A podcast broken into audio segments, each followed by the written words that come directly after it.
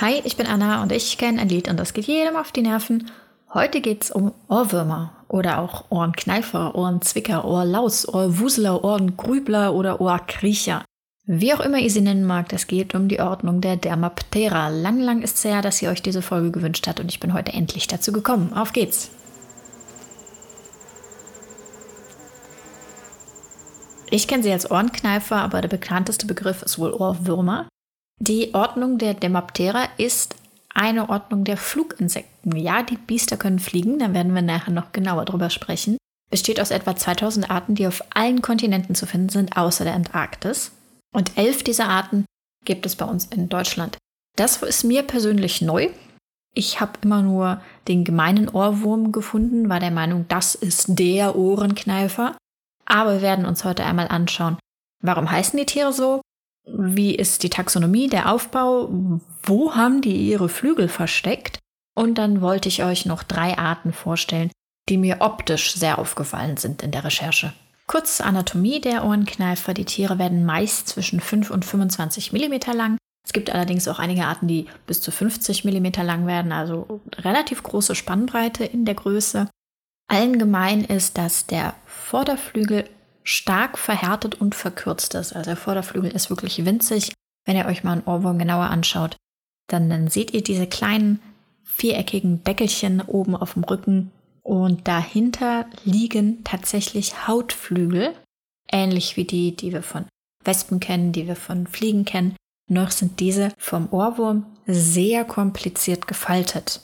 Zur Faltung dieser Hautflügel habe ich tatsächlich mehrere Paper gelesen und eins davon sah aus wie eine mathematische Abhandlung mit seitenweise Formeln, mit denen dann halt berechnet wurde, wie und wo in welchem Winkel dieser Flügel gefaltet werden muss, um unter diesen winzigen Deckflügel zu passen. Ich bin kein Mathematiker, das überlasse ich anderen Menschen in meiner Familie. Hi.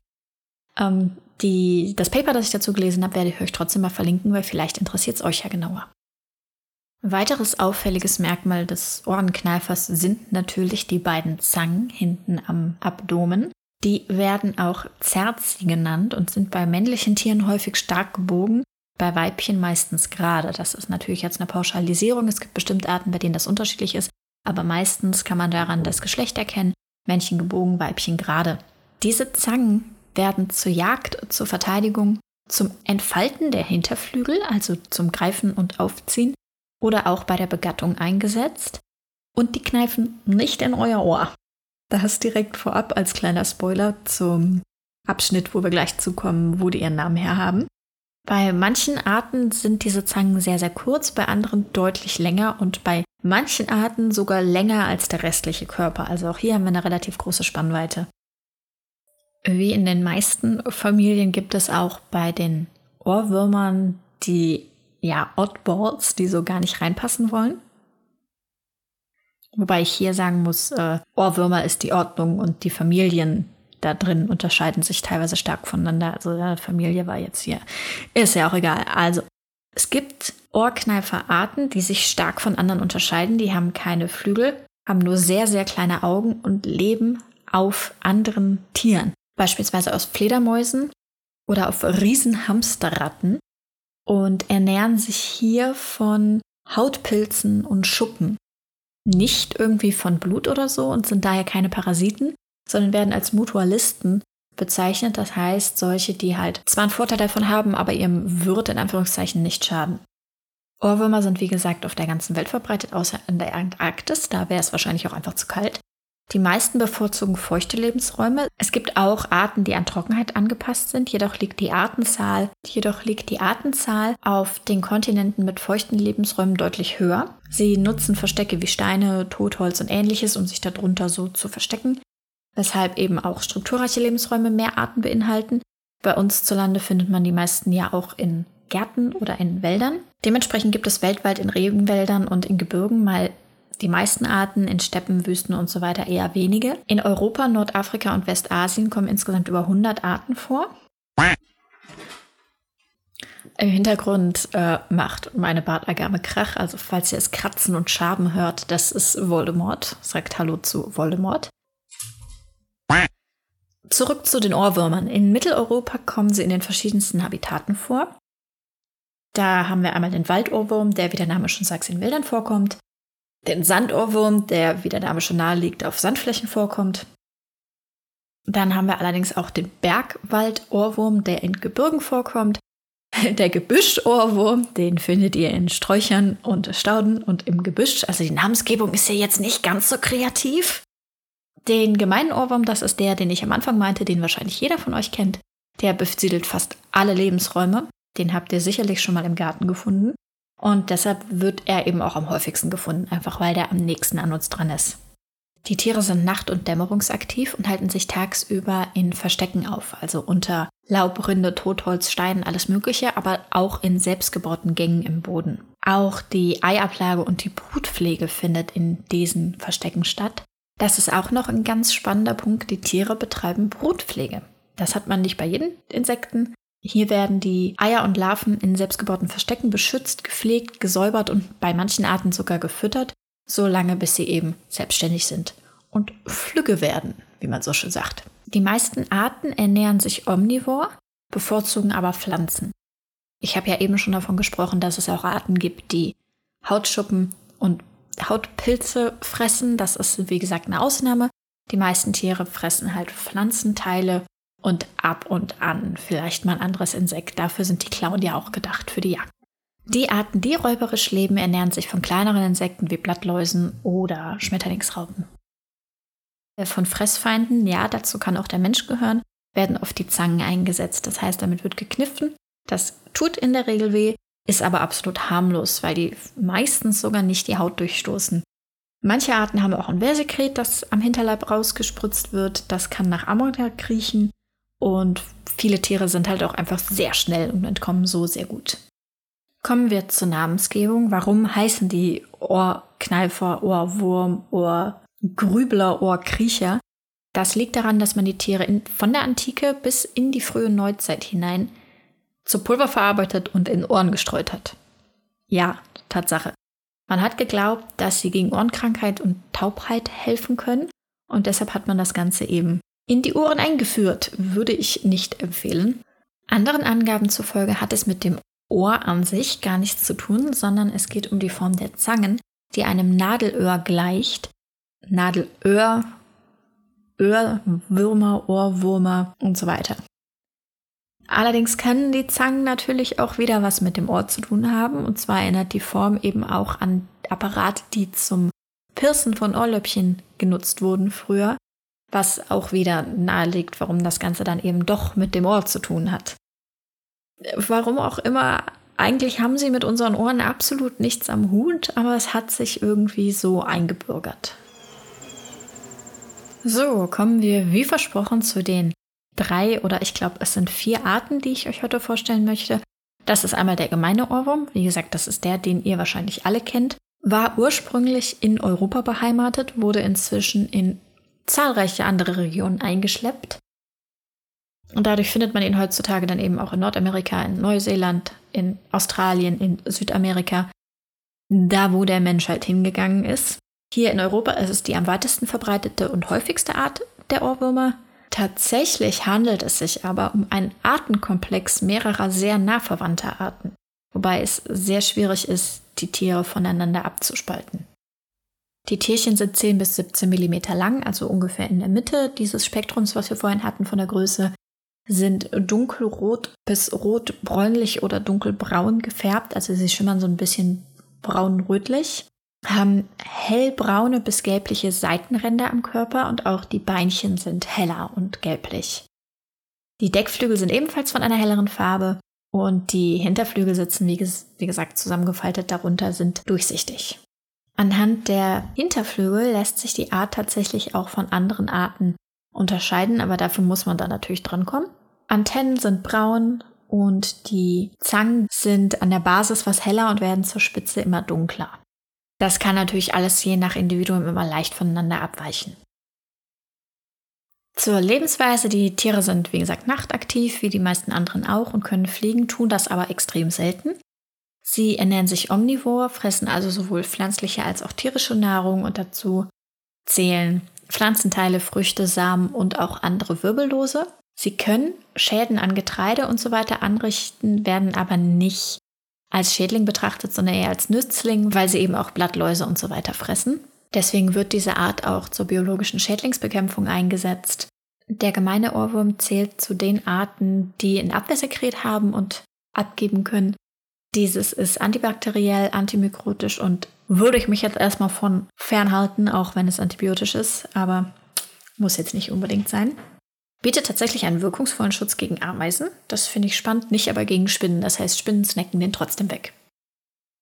Und der gemeine Ohrwurm gehört zu den Arten, die Brutpflege betreiben. Die Weibchen reinigen die Eier ständig und schützt sie so vor Parasiten oder Pilzen. Nach dem Schlupf stirbt das Weibchen und wird von den Larven aufgefressen. Ich habe eine Studie gesehen, die sich generell mit dem Brutverhalten von Ohrwürmern auseinandersetzt. Da wurde beschrieben, dass den Weibchen sogar egal ist, welche Eier es beschützt. Also man konnte dem Weibchen fremde Eier unterjubeln oder es auf ein anderes Gelege setzen und es hat trotzdem diese Brutpflege weiter betrieben. Und dann lässt es sich anscheinend fressen. Yay! Die Tiere kann man ganzjährig finden. Die meisten Nachweise sind aber zwischen März und November, weil sie dann eben rauskommen. Die Nymphen findet man von März bis Juli. Und ja, die Eier findet man wahrscheinlich eher selten. So, die zweite Art, die ich euch für heute mitgebracht habe, ist der Zwei-Punkt-Ohrwurm. Und ich werde jetzt nichts großartig wiederholen, was ich zum gemeinen Ohrwurm schon erzählt habe. Ich weise jetzt nur darauf hin, wo die Unterschiede liegen. Mit Zangen beträgt die Körperlänge des Zweipunktsohrwurms 12 bis 21 mm, es ist also ein Stückchen größer als der gemeine Ohrwurm, kommt vor allen Dingen in Gebirgen vor und gilt in Deutschland als vom Aussterben bedroht. Die Tiere sind wieder überwiegend dunkel gefärbt mit einer rotbraunen Zeichnung und hat dann eben namensgebend zwei Punkte, die heller gefärbt sind. Wobei ich, wenn ich mir die Fotos angucke, mehr als zwei Punkte sehe. Aber okay, auf den Flügeldecken sind eben diese Punkte zu finden. Die Zangen sind heller als der Rest des Körpers und in Deutschland, wie gesagt, gilt der Zwei-Punkt-Ohrwurm als stark gefährdet, sehr selten und von einem starken Bestandsrückgang betroffen. Ja, also es werden generell von sehr kleinen Populationen ausgegangen und es ist eher selten zu finden, das Tierchen. Und da die Tiere so selten sind, ähm, ist halt eben auch nicht viel bekannt zu ihrer Lebensweise. Meistens, wenn Funde gelingen, dann zwischen April und Oktober, vor allen Dingen im Juli und August. Mehr habe ich zur Lebensweise jetzt nicht finden können. Zusätzlich zu Voldemort, den ihr ab und an hören wird, hat jetzt auch mein Nachbar angefangen zu bohren. Ich entschuldige mich im Voraus, falls ich das nicht rausgeschnitten kriege. Das nächste Tierchen für heute ist der türkische Ohrwurm oder auch bulgarische Ohrwurm genannt. Der hat eine Körperlänge von 23 bis 28 mm, ist also ein Tacken größer, wobei die Weibchen 19 bis 24 mm lang werden. Der Kopf ist häufig orange gefärbt, das Teil gelblich und nach hinten wird es dann immer dunkler. Dann haben die Flügeldeckel zwei blassgelb ovale Flecken und die Hinterflügel ragen deutlich hervor und sind weiß-gelblich, sehen also aus wie zwei weitere Flecken. Das Abdomen ist dunkelbraun und die Zangen schwarzbraun. Das Tier fängt also orange an und geht dann über. You serious right now? Also das Tierchen fängt orangefarben an, das Bruststück ist gelb und dann wird es nach hinten hin immer dunkler, bis eben die Zangen schwarz-gelb sind. Das ist eigentlich ein sehr schöner Farbverlauf. Das ursprüngliche Verbreitungsgebiet dieser Art erreicht von Ungarn, Kroatien, Bosnien, Serbien bis hin nach Rumänien. Allerdings wurde auch diese Art verschleppt und durch klimatische Veränderungen fühlt sie sich in den neuen Gebieten auch wohl. Sie ist immer weiter Richtung Nordwesten aufgetaucht, mittlerweile bis nach Belgien und diese Verschleppungen stammen wahrscheinlich vom Tourismus, aber auch vom Pflanzenhandel. Das letzte Tierchen für heute ist der Sandohrwurm, der, wie der Name schon vermuten lässt, sandige Flächen bevorzugt, kam ursprünglich in Afrika vor und ist ebenfalls weltweit verschleppt mittlerweile. Und passend zur bevorzugten Oberfläche sind die Tierchen hell. Der adulte Sandohrwurm ist 20 bis 30 mm lang, also nochmal einen Tacken größer und besitzt lange, nur schwach gekrümmte Zangen. Bei Männchen haben diese Zangen in der Mitte einen kleinen Innenzahn und bei Weibchen sind sie fast gerade. Es wurde nicht nachgewiesen, dass der Sandohrwurm fliegen kann. Manche Tiere besitzen zwar gute ausgebildete Hinterflügel, und die Flugmuskulatur dazu. Andere Exemplare haben das gar nicht mehr. Und deswegen gibt es halt teilweise Tiere, die auf jeden Fall flugunfähig sind, eben weil die Flügel fehlen. Bei anderen hat man es halt noch nicht nachgewiesen, dass die Flügel, die vorhanden sind, überhaupt genutzt werden. Okay, ich habe eingangs gesagt, das Tierchen sei hell, aber die Tiere sind sehr variabel gefärbt. Es gibt auch dunklere Exemplare und es gibt hellere Exemplare. Die hellen finde ich wunderschön, die sind echt richtig sandfarben mit dunklen Flecken auf dem Abdomen und äh, dunklen Streifen auf den Deckflügeln sieht super, super schön aus. Der Sandohrwurm lebt, wie gesagt, auf sandigen Böden, vorwiegend auf feuchten, sandigen Böden, das heißt an Fluss- und Meeresufern, aber auch in trockeneren Bereichen wie in Dünen. Allerdings da auch wieder nur bei feuchtem Untergrund. Geeignete Sekundärhabitate sind Großtagebaute und Braunkohlebergbau und der bevorzugt warme Lebensräume und ist nachtaktiv wie bisher alle vorgestellten Vertreter. Seine Nahrung besteht vor allen Dingen aus toten Insekten, manchmal werden aber auch geschwächte lebende Insekten gefangen. Und er lebt in Wohnröhren im Sand, buddelt sich also sein eigenes kleines Zuhause. Euch gefallen? Ähm, wie immer, wenn ihr Fragen habt, wenn ihr Anregungen habt, schreibt mich an, schickt mir die DM, eine E-Mail, wie ihr wollt. Ich bin Anna, mich findet ihr als anjo.illustration auf Instagram. Meine E-Mail-Adresse, ich rede jetzt einfach über das Gehämmere drüber, meine E-Mail-Adresse ist anna.anjoillustration.de. Den Podcast, wie auch alle meine Quellen für die heutige Folge, findet ihr auf krabbeltiertalk.de. Auf Instagram gibt es den Podcast als Krabbeltiertalk. Und wenn ihr das Ganze hier unterstützen möchtet, dann würde ich mich sehr über eine noch so kleine Bestellung in meinem Online-Shop freuen. Da gibt's Insektenmerch, T-Shirt, Schlüsselanhänger, Sticker. Vielleicht zeichne ich sogar den ein oder anderen Ohrwurm. Da muss ich mal gucken, wie die Zeit das zulässt, bis diese Folge ehrt. Den Shop gibt's auf anjoillustration.de. Das ist A-N-J-O illustration.de. Ich würde mich freuen. Bis dahin. Tschüss.